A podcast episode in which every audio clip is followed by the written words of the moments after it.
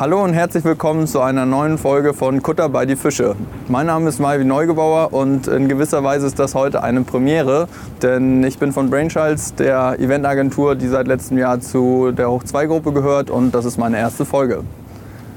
Und heute mit mir der erste Gast, Karl Hoffmann von der Postel Gruppe. Schön, dass du da bist. Moin Malvin, danke für die Einladung.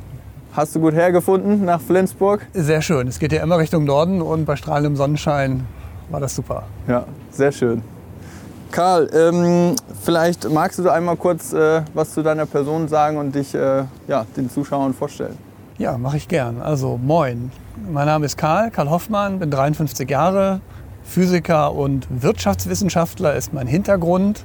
Und ich bin in der Postel-Gruppe, das ist eine Lübecker Unternehmensgruppe, die weltweit äh, aktiv ist mit 13.000 Leuten, zuständig dafür, diese Gruppe in die digitale Welt zu führen. Das klingt spannend. Ja, du hast ja auch einen spannenden Background. Ich habe äh, gelesen, dass du äh, Spezialist bist in Prozessentwicklung und auch schon früher Zukunftstechnologie äh, sozusagen ja, verantwortlich warst dafür. Und ähm, jetzt drei Jahre, glaube ich, bist du bei der Postel-Gruppe, ne? Genau. Okay. Und ähm, ein paar Fakten zur Postel hast du auch schon genannt. Ich glaube, den meisten Zuschauern ist äh, die Postel-Gruppe ein Begriff. Ist ja schon eine sehr bedeutende äh, Unternehmensgruppe in ganz Deutschland, hat aber, ich glaube, um die 200 Unternehmen, die mittlerweile dazugehören. Auf Mhm, allen weltweit. fünf Kontinenten aber, ne? Genau, weltweit. Wir sind nur deshalb vielleicht nicht so sichtbar unter dem Namen Postel, weil unsere Herangehensweise und unsere Kultur ist, den Unternehmen ihre Identität zu bewahren, wenn wir welche dazu kaufen. Das heißt, sehr viele sind unter ihren alten, althergebrachten Namen weiterhin unterwegs und verwenden die Zugehörigkeit zur Postel-Gruppe in ihrem Namen oder eben nicht. Da sind die ganz frei. Okay. Ähm, ja, und jetzt bist du Head of Corporate Digital. Das äh, ist ja ein spannender Name. Äh, verantwortlich für die digitale Transformation. Was bedeutet das denn und äh, ja, was verantwortest du da eigentlich? Ja, ist ja erstmal nur so ein Schlagwort, ne? wieder so ein Digitalisierungsfuzzi. Wir sind ähm, ja eine sehr heterogene Gruppe, das muss man dafür, glaube ich, verstehen. Wir sind Mittelständler, wir haben sehr viele kleine und mittelständische Unternehmen in der Gruppe und es geht darum, hier Zugänge zu finden zur Digitalisierung und den Unternehmen zu helfen, die richtigen Entscheidungen zu treffen. Wir sind eben kein, kein Großkonzern, der riesige Zentraltechnologieeinheiten hat und große zentrale Entwicklungseinheiten, die äh, in den digitalen Welten mit großen Teams unterwegs sind, sondern wir kämpfen mit der, mit der Wirklichkeit des Rückgrades der deutschen Industrie eigentlich. Ja, das ist der deutsche Mittelstand ja letztlich immer noch. Ähm, mit begrenzten Ressourcen, mit ähm, Geschäftsmodellen, die aus der Zeit des äh, Maschinen- und Anlagenbaus stammen und die entsprechend einen schwierigen Zugang auch haben zu den Herausforderungen der Digitalisierung. Und da den richtigen Weg zu finden, den Unternehmen den Weg zu weisen, was passt zu eurem Geschäftsmodell, mit welchen Technologien müsst ihr euch auseinandersetzen, das gehört zu diesem Aufgabenfeld. Da bin ich auch nicht allein, um das auch mal klarzustellen. Ja. Wir, wir sind zwei. ich habe also noch einen Kollegen. Und ähm, wir organisieren das so, dass wir ähm, da Hilfe zur Selbsthilfe leisten. Also die Ressourcen, die wir brauchen für die Themen, die wir bewegen wollen, rekrutieren wir in den Unternehmen. Ja, und jetzt bist du schon direkt eingestiegen in unser Thema äh, Digitalisierung. Darum soll es heute gehen, ähm, aber nicht irgendwie allgemeine Floskeln. Ähm, weil wenn man Digitalisierung hört, denkt man ja entweder an Politiker oder irgendwelche ITler, die äh, die Daten rauben. Ähm, heute wollen wir es mal konkret machen an äh, ja, Unternehmensbeispielen. Aber vielleicht einmal vor einleiten Digitalisierung in Deutschland. Ähm, wie stehen wir da so im Wettbewerb zu anderen Ländern? Was meinst du? Ach, das ist immer schwierig. Also für mich ist das schwierig, das pauschal zu beantworten. Also wir haben sehr, sehr gute Beispiele, wo wir sehr weit vorne sind. Aber ich glaube jetzt äh, tatsächlich konkret, eben, ich habe es ja schon genannt, das, das Rückgrat äh, der deutschen Wirtschaft, eben der Mittelstand hat tatsächlich Nachholbedarf, weil wir bisher ja erfolgreich waren mit unseren Geschäftsmodellen und weil wir den Zwang zwar immer gehört haben und gehört haben, da kannst du disruptiert werden, da kommen neue Möglichkeiten auf mit den Daten, dein Geschäft unter Umständen sogar zu disruptieren. Jemand kann mit den Daten, die er über deine Maschinen und Anlagen gewinnt, in Zukunft der Zwischenhändler sein und du kommst an deinen Kunden gar nicht mehr ran als Lieferant. Das kennt man, diese Geschichten, aber das ist alles oft immer noch scheinbar weit weg. Und ähm, da ist tatsächlich sehr viel Nachholbedarf und das versuchen wir zu adressieren. Ja. Mhm, okay, also nicht Deutschland allgemein, sondern in den Unternehmen, da ist teilweise noch äh, sehr viel Nachholbedarf. Ja, also es ist natürlich schon so, dass du, ähm, wenn du in Deutschland unterwegs bist und versuchst, auf einer Bahnreise durch Deutschland durchgehend eine Telefonkonferenz oder eine Videokonferenz zu führen, das wird schwierig. Wenn der Zug rechtzeitig kommt. Wenn der Zug rechtzeitig kommt, genau. Und ähm, das sind natürlich schon Beispiele dafür, dass es auch grundlegend äh, immer wieder mal an der Infrastruktur mangelt. Ja, das ist, glaube ich, so. Ich warte auch schon sehr lange auf meinen Glasfaseranschluss zu Hause. Und so im Vergleich zu den anderen Ländern, China, USA, haben wir da denn noch eine realistische Chance? Ja, also erstens, eine realistische Chance hat man immer und muss man immer versuchen wahrzunehmen. Wir können ja nicht den Kopf in den Sand stecken und sagen, das war's. Ja, wir warten jetzt, bis wir äh, disruptiert werden oder aufgekauft werden. Und wir erleben ja auch gerade alle, wie sehr die Lieferketten ähm, so miteinander verzahnt sind, dass jede kleine Störung eigentlich zu ganz großen Schwierigkeiten führt. Ja, also wir haben ähm, uns schon hinreichend äh, beschäftigt gefühlt, als wir uns äh, vor zweieinhalb Jahren auseinandergesetzt haben mit der Fragestellung Digitalisierung, äh, Lieferketten, Klimawandel, wie begegnen wir dem? Dann kam Corona und hat uns gezeigt, dass ähm, die Lieferketten sehr schnell durcheinandergewirbelt werden können und dass man auf einmal Probleme hatte, weil irgendwo ähm, zu guter Letzt die Container nicht aufs Schiff geladen werden konnten, weil die Hafenmannschaft in Quarantäne war oder weil irgendwo ein Containerschiff sich quergestellt hat. Und ähm, jetzt kommt noch von den menschlichen äh, schlimmen Schicksalen mal ganz abgesehen, jetzt kommen noch die Auswirkungen des äh, Ukraine-Krieges hinzu.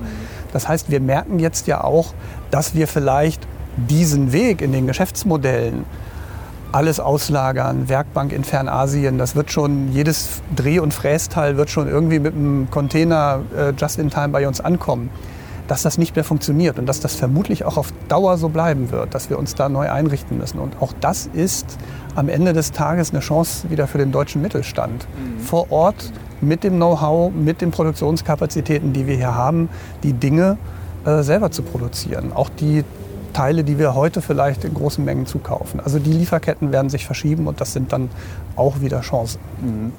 Ja, spannendes Themenfeld auf jeden Fall. Ähm, genau, und äh, jetzt waren wir so ein bisschen allgemein, jetzt wollen wir aber noch mal in die Unternehmen rein und auch insbesondere zu euch. Und da ist mir ein äh, Zitat bzw. ein äh, ja, Kommentar von Joachim Brenk, eurem Vorstandsvorsitzenden von Postel, äh, über den Weg gelaufen. Das würde ich gerne mal vorlesen und äh, dich fragen, was du dazu sagst. Er hat gesagt, es sei wichtig, den Veränderungsprozess aktiv zu gestalten und nicht allein den Tech-Riesen zu überlassen.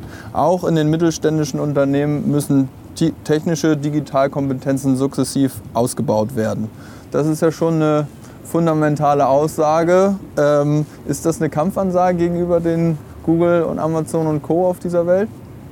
Das ist keine Kampfansage, das ist die sehr realistische Einschätzung, ähm, wie man sich denn wird äh, weiterentwickeln können an dieser Stelle. Also es ist ja so, dass ich, wenn ich heute als ähm, typischer Maschinenbauer eine Internet of Thing-Lösung brauche, das ist ja immer ein gern genutztes Schlagwort. Ja, ich möchte also, dass meine Maschinen Daten erzeugen, die übers Internet zugreifbar sind und äh, da kann ich irgendwelche tollen Dinge sehen und auswerten.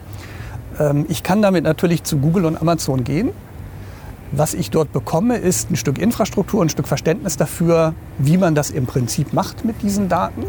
Aber was ich dort nicht bekomme, das ist das Anwendungs-Know-how, die Verfahrenstechnik, die Prozesstechnik, um zu verstehen, welche Daten brauche ich? Wie komme ich denn mit dieser 20 Jahre alten Maschine an diese Daten? Muss ich da Sensoren nachrüsten? Ähm, was habe ich denn in, in dieser 40 Jahre alte Fabrikhalle für Nebenbedingungen? Habe ich da überall WLAN? Kriege ich da irgendwo meine Ethernet-Kabel an die Maschinen?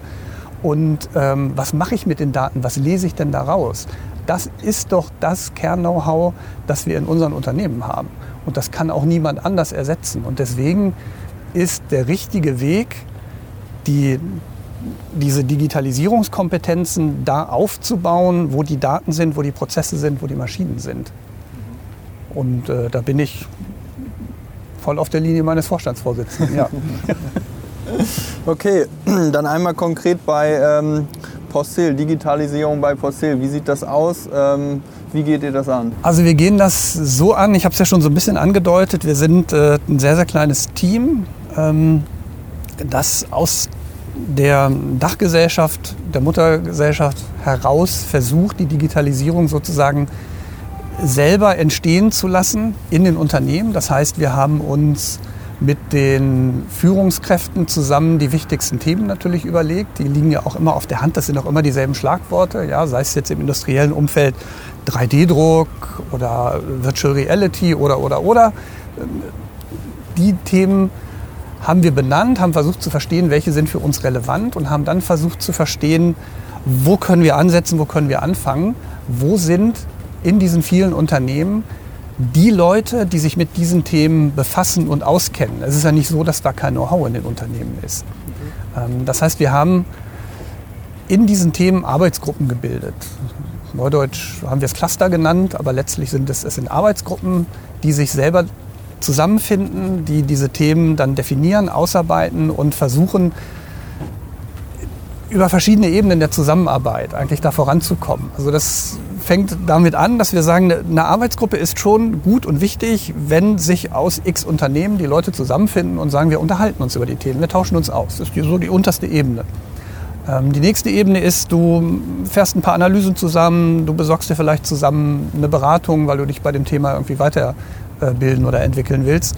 Und das kannst du dir weiter vorstellen über gemeinsame Projekte, über man schafft sich gemeinsam was an, weil wir stellen fest, 3D-Druck ähm, tatsächlich, da haben wir jetzt genug Bedarf gefunden über eine Handvoll Unternehmen, aber für jeden einzelnen 3D-Drucker lohnt sich nicht, aber die zusammen können sich das irgendwie vorstellen, kaufen sie einen 3D-Drucker. Aber, gen aber, genauso entscheidend ist Diversität äh, tatsächlich. Ja? Also es ist ja so, dass wir versuchen müssen, auch die talentierten jungen Leute reinzukriegen in diese Unternehmen und denen in dem, in dem Umfeld des klassischen deutschen Mittelstands irgendwie ein Zuhause zu geben. Und das ist, das ist zum Teil ist das natürlich auch ein Kulturwandel, der da stattfindet. Ähm, die wollen anders arbeiten, die, die sind andere Abläufe gewohnt, sind, haben vielleicht eine andere Einstellung zur Hierarchie als die klassische etablierte Abteilungsdenke mit einem Abteilungsleiter und einer HR-Leiterin und alles ein bisschen hierarchisch und alles streng nach, streng nach Vorschrift und mit Entwicklungsplänen, die fünf Jahre in die Zukunft gerichtet sind, so typisch deutsches Ingenieurswesen. Ja. ja. Ähm, das versuchen wir auch aufzubrechen. Zum Teil darüber, indem wir sagen, wir geben solchen Leuten in unseren äh, Ausgründungen lieber eine Heimat. Ja, da können wir dann auch etablieren, dass dort anders gearbeitet wird. Aber eigentlich, da sind wir dann wieder bei dem Thema eben des, äh, der, der Ausbildung, eigentlich müssen wir natürlich auch die Leute, die wir in den Unternehmen haben, mit dieser Art und Weise zu arbeiten auch die die Digitalisierung an manchen Stellen zumindest erfordert, vertraut machen. Die bringen jetzt einfach ein Know-how mit, ne? was äh, vielleicht den, den Älteren oder Oberen fehlt. Aber da treffen natürlich dann die unterschiedlichen Welten aufeinander, weil die haben mit ihren hierarchischen Strukturen diese Unternehmen aufgebaut und zum Erfolg geführt. Und dann ist es natürlich schwierig zu sagen, damit, womit wir Erfolg war, erfolgreich in der Vergangenheit waren, da müssen wir jetzt für die Zukunft was ändern. Ja. Und äh, das ist natürlich ein Change, der gerade stattfindet. Und die Jungen fordern einfach agil, Homeoffice, äh, Design Thinking, New Work ist einfach ein Riesenthema natürlich dabei. Und, äh, aber da hat Corona, denke ich mal, auch extremen Schub gemacht, weil sich die Unternehmen eben neu erfunden mussten zum Teil. Ne? Und ähm, es ist natürlich auch einfach so, ähm, wir haben gute Leute in den Unternehmen, die sind auch exzellent ausgebildet, aber die sind so wie ich auch äh, vor, zum Teil vor 30 Jahren ausgebildet worden. Ich habe vor 30 Jahren Physik studiert. Es hat sich ein bisschen was weiterentwickelt, glaube ich, zumal ich äh, die wissenschaftliche Seite nicht ganz so eng mehr verfolge. Wenn ich vor 30 Jahren IT studiert habe und Programmieren gelernt habe, dann hat das mit den Programmiersprachen, die heute erforderlich sind und vielleicht auch mit der Art und Weise, wie programmiert wird, auch nicht mehr so viel ja. zu tun. Deswegen eben dieser Ansatz auch zu sagen, wir müssen die Leute weiterbilden und ihnen da eine Chance geben, ähm, Schritt zu halten. Und da bist du tatsächlich dann eben einmal, so bitter das ist bei dem Thema lebenslanges Lernen, da kommen wir nicht dran vorbei, und eben tatsächlich bei gut gemischten, diversen Teams, in denen diese verschiedenen Fraktionen ähm, auch besser zusammenarbeiten können. Ja, das ist tatsächlich noch mit so einem Takeaway. Und Events helfen dafür immer? Immer, die helfen immer. Das Jung und Alt können sich auch außerhalb des Büros auf so einem Event vielleicht auch nochmal tatsächlich von der anderen Seite kennenlernen und ähm, außerhalb der täglichen Projektarbeit dann vielleicht auch nochmal ein bisschen Verständnis für den anderen entwickeln. Dann läuft es auch im Unternehmen besser, na klar.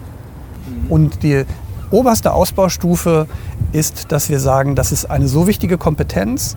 Entweder haben wir die intern und müssen sie wirklich für alle anderen Gruppenunternehmen auch zur Verfügung stellen. Dann gründen wir tatsächlich eine Firma. Das haben wir jetzt im letzten Jahr zweimal getan, okay. ähm, wo wir wirklich ähm, IoT und E-Commerce Kernkompetenzen im Unternehmen selber hatten und haben gesagt, da bauen wir drauf auf. Die bauen wir aus und ähm, haben daraus zwei Unternehmen gemacht. Und äh, wenn wir diese Kompetenzen brauchen, sie aber extern ähm, nur finden, dann versuchen wir Unternehmen zuzukaufen im Digitalisierungsbereich. Das heißt, wir haben jetzt dieses Jahr das ähm, erste Softwareunternehmen auch dazu gekauft. Okay. Sind jetzt also bereits mit drei Softwareunternehmen äh, in unserer Maschinenbau- und Anlagengruppe präsent. Genau, das hattest du eingangs schon mal äh, gesagt, dass ihr innerhalb der Postel-Gruppe es eigentlich so handhabt, dass die Unternehmen sehr eigenständig unterwegs sind. Jetzt geht ihr hier einen anderen Weg. Es gibt jetzt eine zentrale Stelle in der Holding, äh, die sich um die Digitalisierung kümmert. Warum seid ihr hier von eurer bisherigen Strategie abgewichen? Naja, aus dem Grund, der sich so ein bisschen aus dem Gespräch ja jetzt schon erschlossen hat. Also äh, die Unternehmen sind zum Teil ähm, zu klein, um die Dinge treiben zu können. Wir haben natürlich auch ein paar, paar größere Unternehmen in der Gruppe, die ähm, selber 2000 Mitarbeiter haben. Da hast du dann durchaus auch die Kompetenzen, hast Softwareentwicklungsabteilungen und sowas. Die können solche Themen auch durchaus alleine treiben. Aber wir haben auch typ, wirklich typische Mittelständler dabei, 100, 200, ein paar hundert Mitarbeiter. Da hast du üblicherweise eine Handvoll Leute im Unternehmen, ähm, die von ihrem Aufgabenfeld her und vielleicht auch von ihrer Ausbildung äh, her überhaupt die Möglichkeit haben, sich mit diesen Themen auseinanderzusetzen. Und da wird es dünn. Die können das üblicherweise gar nicht stemmen, weil die haben so viele andere Aufgaben im Tagesgeschäft. Und daraus ist der Wunsch gekommen, an der Stelle von unserer klassischen, traditionellen Strategie abzuweichen und zu sagen, wir brauchen ein bisschen Steuerung aus der Holding, die uns hilft bei dieser Organisation. Mhm. Ja, klingt auf jeden Fall logisch. Und was ist das Endziel für, von der Persil-Gruppe in diesem Thema? Gibt es da irgendwie ein festes Ziel oder lasst ihr einfach laufen? Du hast meinen Vorstandsvorsitzenden zitiert. Ich zitiere ihn auch sehr gern. Ohne Ziel ist jeder Schuss ein Treffer, sagt er sehr gern. ähm, aber es gibt in dem Sinne natürlich keinen äh, Endausbauzustand. Äh, genauso könnte ich fragen, wann ist Flensburg denn mal fertig gebaut? Es wird immer sich weiterentwickeln. Aber das Ziel ist natürlich, dass wir ähm, alle wichtigen Kompetenzen, die wir brauchen, entweder in der Gruppe aufgebaut haben oder wir haben ein so starkes Partnernetzwerk, dass wir die Unternehmen alle bedienen können mit ihren besonderen Bedürfnissen und dass wir tatsächlich dahin kommen, dass unsere Unternehmen langfristig zukunftssicher sind. Und das, dazu gehört eben Innovation heute nicht mehr nur im Sinne von das nächste innovative Produkt, da sind die deutschen Unternehmen ja sehr, sehr stark, sondern eben auch digitale Innovationen. Und ja, die Kraft der Vergangenheit quasi für die Zukunft bewahren, ja. Ein Absolut. Also ich, ich sehe das so, das ist eine andere Herangehensweise, als man es vielleicht jetzt von irgendwelchen Venture-Kapitalisten und, äh, mhm. und der Start-up-Szene kennt. Da setzt man viel Geld ähm, als Wette auf möglichst viele Ansätze sozusagen und äh, wird schon darüber, dass einige von denen erfolgreich sind und ihren Wert tatsächlich auch darüber steigern und ich sie weiterverkaufen kann, darüber vermehrt man sein Geld. Das ist nicht unser Ansatz. Wir wollen ja Unternehmen langfristig halten, weiterentwickeln. Deswegen sieht das bei uns eben anders aus. Wir versuchen, wo wollt ihr eigentlich hin? Der Faden ist weg. Ähm, Okay, jetzt haben wir über das Ziel gesprochen äh, des Ganzen und jetzt mal, äh, jetzt mal Buddha bei Ich habe meinen Gedanken wieder. und in unserem Umfeld ist es eigentlich anders. Ähm, wir haben ja diese Innovationskraft der Unternehmen in ihren Märkten. Die wissen, welche neuen Produkte, die kennen ihre Kunden, die kennen die Prozesse. Das heißt, ich kann mit viel weniger Wetten auf neue Geschäftsmodelle, digitale Ideen eine bessere Traktion erzeugen. Das ist der Gedanke dabei. Das heißt, ich habe eine, hab eine höhere Erfolgsquote. Und das ist unser Modell an der Stelle. Also eine nachhaltige Zukunftssicherung eigentlich auch der eigenen Unternehmen. So könnte man es ausdrücken. Da sind wir ja auch unserem Eigentümer oder unserer Eigentümerin der Stiftung verpflichtet. Langhaltige Zukunftssicherung, ähm, Renditefähigkeit, um die Possel Stiftung zu unterstützen. Das ist letztlich der Antrieb des Tuns bei uns. Okay, spannend. Die Ziele sind, glaube ich, klar. Ähm, aber jetzt mal wirklich äh, Butter bei die Fische. Was ist äh, schon passiert in den letzten drei Jahren? Also was habt ihr konkret äh, gemacht und erreicht? Was ist passiert? Wir haben zunächst tatsächlich eine Bestandsaufnahme gemacht und festgestellt, dass sehr viel ähm, Neudeutsch Awareness vorhanden ist bei den Unternehmen, dass da kommt was mit der Digitalisierung, da muss ich mich irgendwie drauf einstellen. Aber wir haben auch festgestellt, dass es schon sehr hart ist, dann in die Details einzusteigen. Und wir haben große Schulungsprogramme aufgesetzt, um die Entscheidungsträger entscheidungsfähig zu machen. Das war tatsächlich eines äh, der ersten Dinge, die wir angegangen sind. Was hilft es mir, wenn das Bewusstsein da ist, ja IoT, da müssen sie was machen. Aber wenn das Verständnis äh, tatsächlich nicht da ist, was bedeutet das genau? Welche Form von Menschen in, in Bezug auf Ausbildung, Kompetenzen, Softwarefähigkeiten oder so brauche ich dafür eigentlich in meinem Unternehmen? Ähm, was bedeutet das im Umgang mit meinen Kunden? Äh, was sind da vielleicht für rechtliche Fragestellungen dahinter?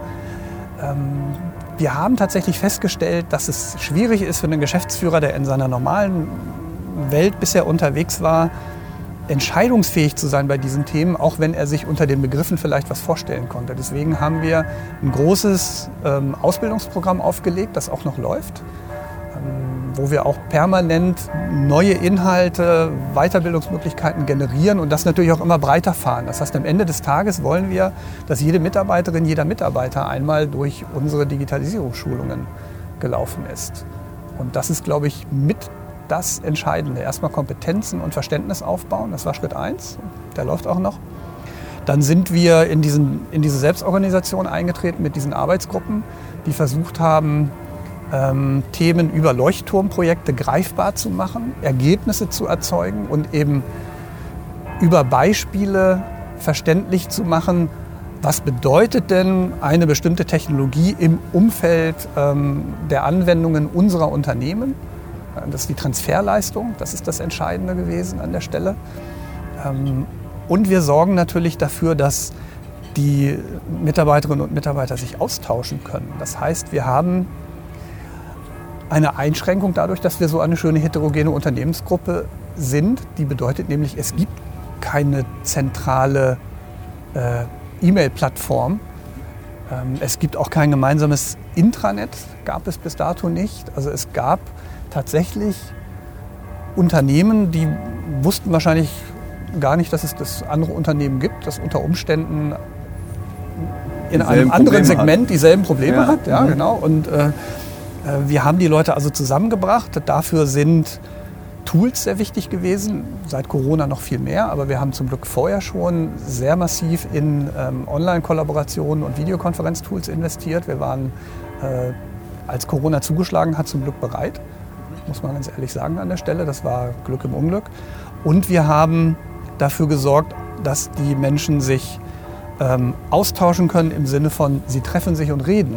Das heißt, wir sind, ähm, und da sind wir ja zusammengekommen, wir sind dazu übergegangen, äh, Digitalkonferenzen durchzuführen, Digitalisierungskonferenzen, bei denen sich die Fach- und Führungskräfte äh, und die wichtigsten Expertinnen und Experten treffen einmal im Jahr und sehr intensiv in Workshops über die Fortschritte und die Neuerungen austauschen. Genau, ein wichtiger Schritt ist ja die Digitalkonferenz in dem Zuge. Ähm, würdest du die mal kurz mit deinen eigenen Worten beschreiben? Da sind wir ja für euch tätig und ähm, das ist ja auch ein ganz wichtiger Bestandteil von ähm, ja, eurer Di Digitalisierungsstrategie. Genau, also was wir dort machen ist, ähm, uns zwei Tage im Jahr zu treffen. Im letzten Jahr leider nur ähm, virtuell, aber dieses Jahr auch wieder physisch. Und zwei Tage im Jahr zu treffen mit wirklich möglichst allen ähm, Expertinnen und Experten äh, und natürlich den, den Führungskräften weltweit und uns auszutauschen darüber, wer macht was, wer hat wo welche Fortschritte erzielt. Und da tatsächlich aber auch nicht nur sich so ein bisschen wohlfühlmäßig zu erzählen, aber mir läuft super, sondern neue Projekte zu definieren, wieder andere Wege der Zusammenarbeit zu definieren. Also es ist tatsächlich zwei Tage äh, harte Arbeit, angestrengte Arbeit. Man geht durch äh, viele Themen durch, versucht sich gegenseitig klarzumachen, ist das Thema relevant für mich? Ähm, kann ich es mir leisten, zu dem Thema Arbeitsgruppen zu verpassen? Kann ich es mir vielleicht auch leisten, von der Ressourcensituation her in, das, in die Arbeitsgruppe Leute zu entsenden, obwohl ich das Thema eigentlich gerne bearbeiten würde? Das ist also sehr, sehr konkret. Ja? Es geht, gibt da immer ein Stück Weiterbildung, wobei die jetzt, äh, wie gesagt, offline läuft. Wir bauen uns da eine Plattform. Es geht sehr viel um Kollaboration, Netzwerken und Wissen verbreiten an der Stelle. Okay, also das heißt die Digitalkonferenz, eine äh, physische oder auch digitale Veranstaltung, um die äh, ja, Teams zusammenzubringen, um die Unternehmen zusammenzubringen, die Entscheider, äh, aber auch andere Führungskräfte, um genau eure Themenfelder da einzuspielen und äh, ja, zu schauen, wie können sie sich gegenseitig befruchten, welche neuen Projekte können, können entstehen und äh, genau, das ist eine gewisse Regelmäßigkeit auch hat. Da gibt's, äh, ich kenne das ja äh, aus unserem Projektteam, äh, die stehen dann öfter bei mir und sagen, ah, Termindruck hier. Ja. Äh, da unterstützen wir euch ja auch im Projektmanagement, dass ihr quasi on point äh, dann zu der Digitalkonferenz quasi die Ergebnisse habt, die ihr euch wünscht. Genau, da sind wir sehr äh, angewiesen auf euer Team und auch dankbar tatsächlich, muss ich sagen. Also wie ich es gesagt habe, wir sind ja da letztlich mit, mit zwei Menschen unterwegs, die versuchen das zu steuern und äh, geben sehr viel in eure Hände und das funktioniert auch sehr, sehr gut. Ähm, ich hätte es mir auch nicht träumen lassen, wie gut tatsächlich es funktioniert hat, dass wir eine 250 Teilnehmer pure Online-Konferenz durchgeführt haben und man konnte arbeiten, workshoppen, ähm, Ergebnisse austauschen, neue Ergebnisse erzielen und auch tatsächlich neue Ziele für äh, das Jahr erzielen. Das war eben letztes Jahr in der äh, mitten in der Corona-Zeit haben wir das komplett online durchgeführt. Und dieses Jahr ähm, dürft ihr mit uns wieder toi, toi, toi. die Menschen, ja, ähm, die Menschen tatsächlich persönlich begrüßen. Ja, wir finden das, äh, was ihr da macht, total spannend und äh, freuen uns auch immer da so ein bisschen äh, mit reinhören zu können. Äh, dadurch, dass wir da die Themen ja mitbewegen, ähm, ja, erfahren wir natürlich auch ganz, ganz viel Wissen äh, von dem, was ihr da bewegt und äh, profitieren vielleicht selbst davon. Und ja, total spannendes Projekt und tolle Konferenz, die wir jährlich da zusammen umsetzen. Aber vielleicht nochmal für unsere Zuschauer zum Schluss, was können, können die konkret machen? Also wenn wir jetzt auf äh, den Mittelstand schauen, du hast gesagt, ihr habt viele kleine Unternehmen oder auch Mittelstandsunternehmen, ähm, das ist der Motor unserer Wirtschaft auf jeden Fall. Ähm, was können die Unternehmen, die jetzt nicht einer Gruppe angehören, ähm, konkret äh, mitnehmen und äh, vielleicht für sich umsetzen? Du meinst, und die sich auch nicht von uns kaufen lassen wollen, wo wir doch so ein tolles Digitalisierungsangebot auf die Beine gestellt haben. Ähm, also meine Lektionen, die ich da gelernt habe, und es ist ja nicht das erste Mal, äh, dass ich äh, so eine, so eine Reise mache, sind tatsächlich, dass diese, dieser Wissensaufbau am Anfang extrem entscheidend ist. Also die, ich habe es vorhin genannt, Entscheidungsfähigkeit herstellen. Das ist aber auch tatsächlich ähm, gar nicht so unwichtig. Nicht nur mit Schlagworten umzugehen, sondern tatsächlich auch ein bisschen fundiertes Wissen zu erzeugen. Ähm, dann ist das Netzwerken extrem wichtig. Man kann ja auch als Mittelständler versuchen, Gleichgesinnte zu finden. Ähm, es gibt da die verschiedensten Gremien, die verschiedensten Möglichkeiten. Also man sollte nicht allein in seinem eigenen Saft schmoren. Wir haben jetzt das Glück, dass wir in der Gruppe nicht alleine sind, sondern durch diese Vielfalt da eigentlich sehr viel Inspiration in unserer Gruppe finden. Wenn man das alleine nicht hat, dann sollte man aber versuchen, das zu finden und sich mit Gleichgesinnten zusammenzutun, sich Hilfe zu holen. Das ist am Ende des Tages ist das alles kein Hexenwerk, ganz ehrlich. Ja, also ich bin jetzt ja doch schon ein paar Jahre in dem Feld unterwegs. Ähm, es ist schwierig, es ist manchmal herausfordernd, aber Digitalisierung an sich ist eine Aufgabe, die bewältigt werden kann. Mhm. Okay, super. Ich denke mal, da war auf jeden Fall für jeden was dabei. Also positiven Mutes in die Zukunft, möglichst Kooperationspartner suchen und äh, die Veränderungen der Zukunft möglichst mitzugestalten. Das ist so unser Schlussplädoyer quasi. Ja. Karl, ich bedanke mich bei dir, dass du dir heute die Zeit genommen hast, mit mir hier über das Thema zu sprechen, Digitalisierung im Allgemeinen, aber eben auch ganz konkret bei euch in der Postel-Gruppe. Und äh, ja, ich freue mich auf jeden Fall äh, auf die nächste gemeinsame Veranstaltung. Und vielen Dank nochmal. Und ja, ich würde sagen, bevor wir jetzt zurück nach Lübeck fahren, gibt es auf jeden Fall noch mal ein physisches, nicht digitales Bier, oder? Klasse, vielen Dank. So mag wieder.